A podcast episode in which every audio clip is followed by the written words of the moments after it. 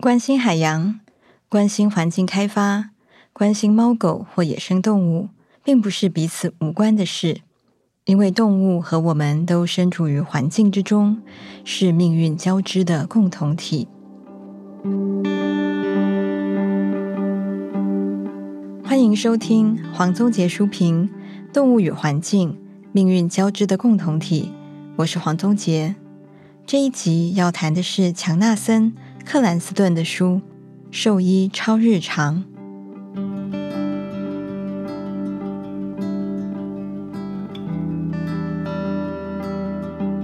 提到兽医文学，吉米·哈利的《大地之歌》系列，或许是很多人的童年回忆。由于他乡村兽医的形象实在太过深入人心，以至于提到动物医生，许多人脑海中首先浮现的，可能会是一幅幅帮牛羊接生，或是在客户家喝着热茶的画面。尽管那些故事明明与我们平常带家中动物去看诊的经验相当不同，这也凸显出吉米·哈利结合风趣幽默。与人情温暖的写作风格，某程度上已成为兽医文学这个写作系谱的经典，对读者或后继的写作者都影响深远。无论看诊的场所是乡间、城市、野外或动物园，对象是农场动物、同伴动物或野生动物，这类作品多半都是描述他们如何解决各种疑难杂症。过程中又有哪些惊险、有趣或感伤、遗憾的事情发生？今天要介绍的《兽医超日常》基本上也承继着这个脉络。不过，在众多同类型的作品中，作者强纳森·克兰斯顿有个听起来非常与众不同的经历。身为电影《侏罗纪公园：陨落国度》的兽医顾问，他或许是唯一缝合过恐龙的动物医生。这个头衔可能会让读者对本书多了几分好奇，尤其中文的书名副标又翻译成《侏罗纪世界：陨落国度特聘兽医顾问的跨洲诊疗纪实》。但在这里，必须先提醒侏罗纪的影迷们，若是抱着想要了解幕后花絮的心情来阅读，绝对是会失望的，因为整本书提到恐龙的篇幅不超过一页。然而，这个顾问的身份却可以带出一个有趣的思考方向：有多少兽医会为恐龙看病？现实生活中，当然不会有任何兽医需要帮恐龙看病，但这个乍看之下有点荒唐，或者说明知故问的问题，却可以让我们更深刻地体会克兰斯顿在书中想强调的一个重点，那就是。兽医对这个世界上大多数物种的认识，未必如一般人想象中那么多。这么说，并非不尊重或看清兽医的专业能力，相反的，把兽医幻想成无所不能，或许才是轻忽了这门专业的挑战性以及生物的复杂性。而《兽医超日常》这本书最有意思的地方，也就在于作者竟然选择在第一章。就自曝其短般的分享在职业生涯中向 Google 大神求救的故事，而且还是在看诊到一半时，把饲主和病患丢在诊间，直奔电脑求救。把他难倒的究竟是什么呢？答案是一只被带来植晶片的九代球鱼。当饲主客气的介绍完这只特殊的宠物，克兰斯顿。发现他必须面对自己对球鱼一无所知的事实，不止没办法针对眼前的生物发表有点程度的谈话，更棘手的问题是，对着一只全身都被一公分厚的鳞甲所覆盖的生物，要把晶片打在哪里？于是他做了一件所有现代人遇到难题时都会做的事，就是对着电脑输入。如何帮球鱼植晶片？不难想象，他找不到什么很有建设性的答案。不过，你若很有实验精神，就会发现，现在输入这个项目，首先跳出的当然就是兽医超日常。接下来的过程，大家想必也不陌生，就是开始尝试所有可能的关键字组合。只是这个搜寻活动有着严苛的时间限制，毕竟很难把饲主丢在诊间太久，而不令对方不耐，甚至起疑。所幸，最终总算有惊无险的来得及用权威的口吻说出，手术还蛮简单的。晶片要植入到左大腿的肌肉，但这个答案其实不完全来自于将关键字进行各种排列组合搜寻的结果，因为他在网络上根本找不到任何求于植晶片的案例与说明。他之所以成功，在于运用了两个技巧：类比原则以及水平思考法。这两种推论思考的方式。得以打破物种的界限，透过动物的类似特征来进行诊断。例如，同属后肠发酵动物的迷你马和兔子，在某些情况下可以相提并论。至于求于植晶片的位置，克兰斯顿最后选择采用注射龟类的方法，因为那是他所能找到最相近的物种。因此，尽管克兰斯顿在序文中强调这些故事以及动物的种类没有时间顺序，各个章节也没有按照这些动物的笔画或栖地来呈现。生命之美就在于它的多彩多姿、乱无章法。但求于这个故事放在全书的第一个章节，确实有它开宗明义的目的。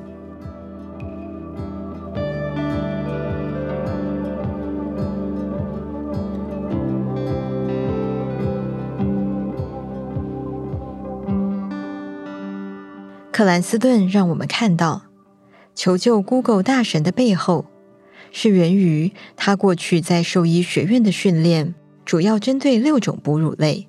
马、牛、羊、猪、狗、猫，小动物如兔子之类的课程，大约几周的时间；爬虫类和鸟类相对更少。至于两栖和鱼类，大概几小时吧。但毕竟，这世界上有超过八百七十万以上的物种。对于一个全科医疗的职业兽医而言，上述看似贫富不均的课程比例是必然的结果。这番说明其实也凸显出兽医超日常不同于其他轻松小品式的兽医文学之处。他要求读者一开始就放下对兽医神人般的期待。看到趣味盎然的表象之下，各式各样疑难杂症，真正的挑战是面对动物，人类的所知永远不够。了解这一点，读者就不会纳闷于这个作者怎么老是频频强调自己对某种动物的无知。看到手术单上填着蜜袋鼯要结扎的时候，他说。什么是蜜袋鼯？直到两天之前，我都还不知道有这种动物存在呢。当民众通报有疑似受伤的天鹅时，他焦虑的想着，自己懂得就跟任何一个看热闹的路人一样多，甚至在内心想象对方接下来可能需要打电话叫救护车，来把受到天鹅袭击的兽医带走。当他用橄榄球情报术抓到天鹅时，也不是得益于自己的成功，而是说我和天鹅都很讶异他被牢牢捉住了。接到客户一早打来的电话，他的反应是突然从睡梦中被吵醒，要很清醒、很理智、很有学问的提供专业意见就够困难的了，更别说。对象还牵涉到兽医课程没教的八百七十万种生物之一。其实，就算面对熟悉的生物，只要精神不够集中，也随时有出错的可能。因此，我们也会看到他不小心把袋鼠放出来大闹诊疗室，或是把死亡母猪的子宫当成结肠送验。这些大大小小的失误。反而再再凸显出，面对生命，必须随时心存谦卑，如履薄冰的重要性。事实上，动物亦如人类，每个个体的性格都不一样，类比原则固然重要，但结合经验与知识进行的临场判断，更是成功与否的关键。尤其面对野生动物的时候，你不会拥有太多次失手的机会。不小心把袋鼠从笼子里放出来，只要医院大门没有不小心打开，至少还在控制范围之内。但在一时无法取得麻醉枪的状态下，为了紧急帮棕狼导尿，用临时自制的注射杆将麻药注入被饲育员用床垫逼到墙角的棕狼身上，就是同时关乎人与棕狼安全的高难度及高风险行动了。而这看似略带鲁莽的决定背后，展现出的却是基于专业能力进行的判断，以及拯救动物生命的信念。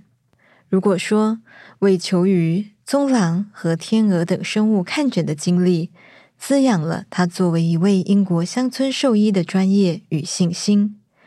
跨州的野生动物安置与治疗工作，无疑增长了他对动物的爱与信念。换言之，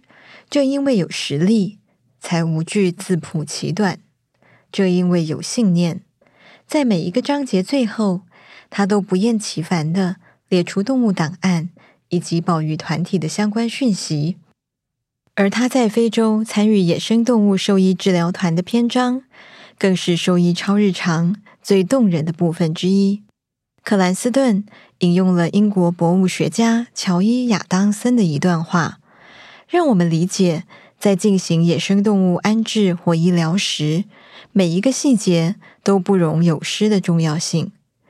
野生动物植物是人类做不出来的东西，没了就是没了。人类可以重建一座金字塔，但没办法重建一套生态系统或一只长颈鹿。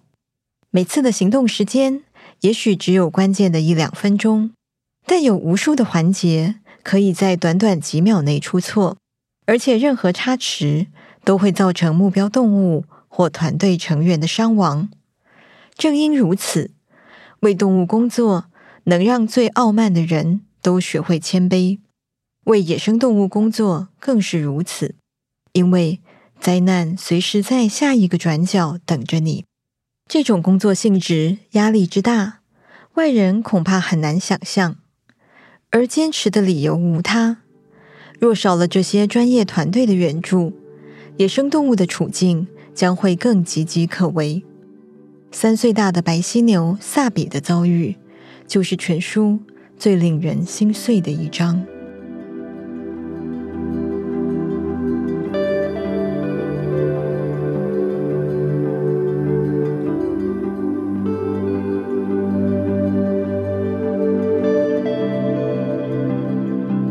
由于犀牛遭到盗猎者毒手的状况层出不穷，克兰斯顿参与了一个去除犀牛角的保育计划，希望借由手术让犀牛成为盗猎者眼中无利可图的对象，以确保他们的生命安全。但是，亲眼见到萨比破碎的尸体之后，克兰斯顿沉痛地发现，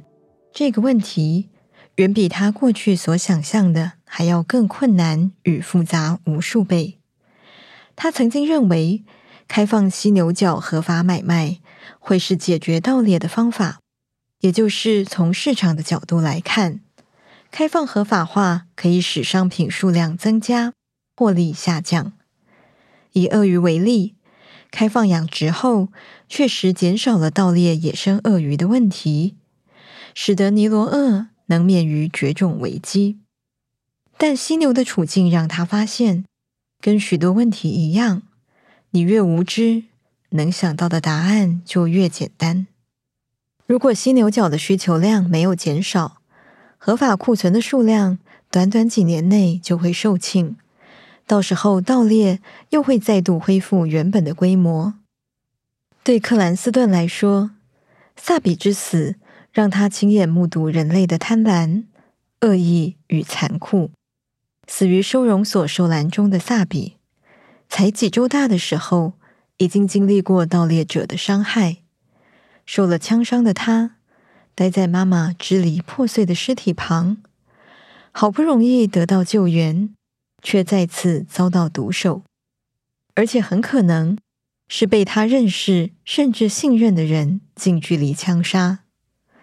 当克兰斯顿沉重的站在萨比的尸体旁，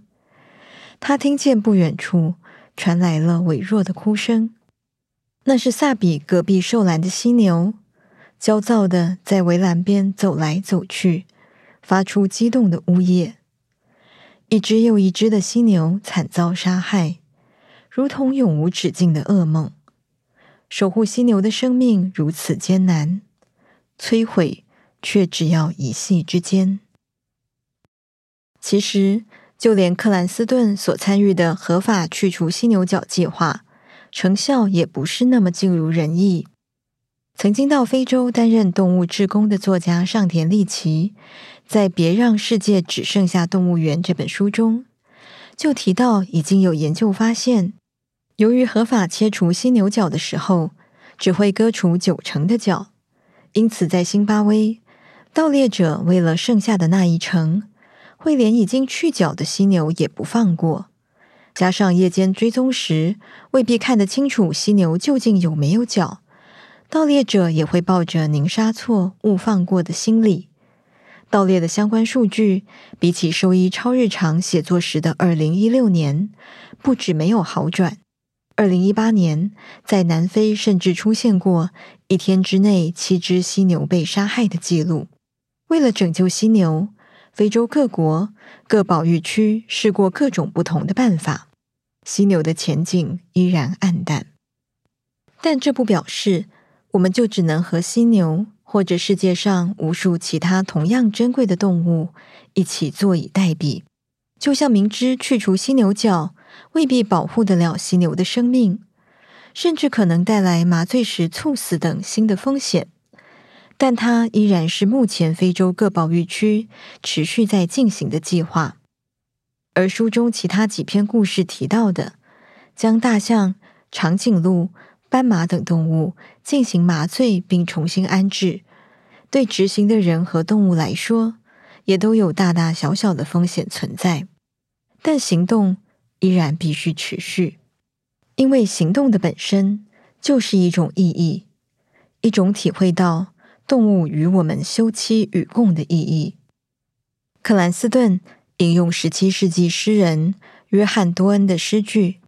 任何人的死亡都是我的减损，因为我与人类同为一体。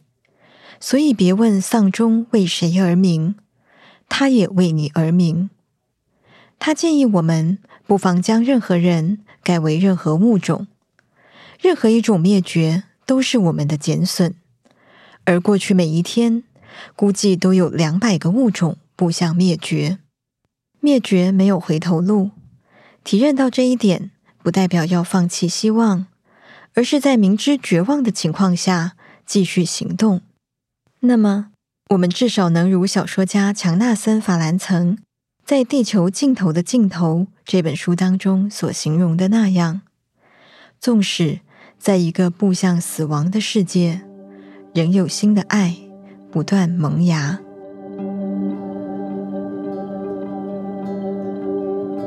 下一回黄宗杰书评《动物与环境命运交织的共同体》节目，我将和大家谈谈《饮食大未来》这本书，探讨人与食物关系的前世今生。欢迎继续收听。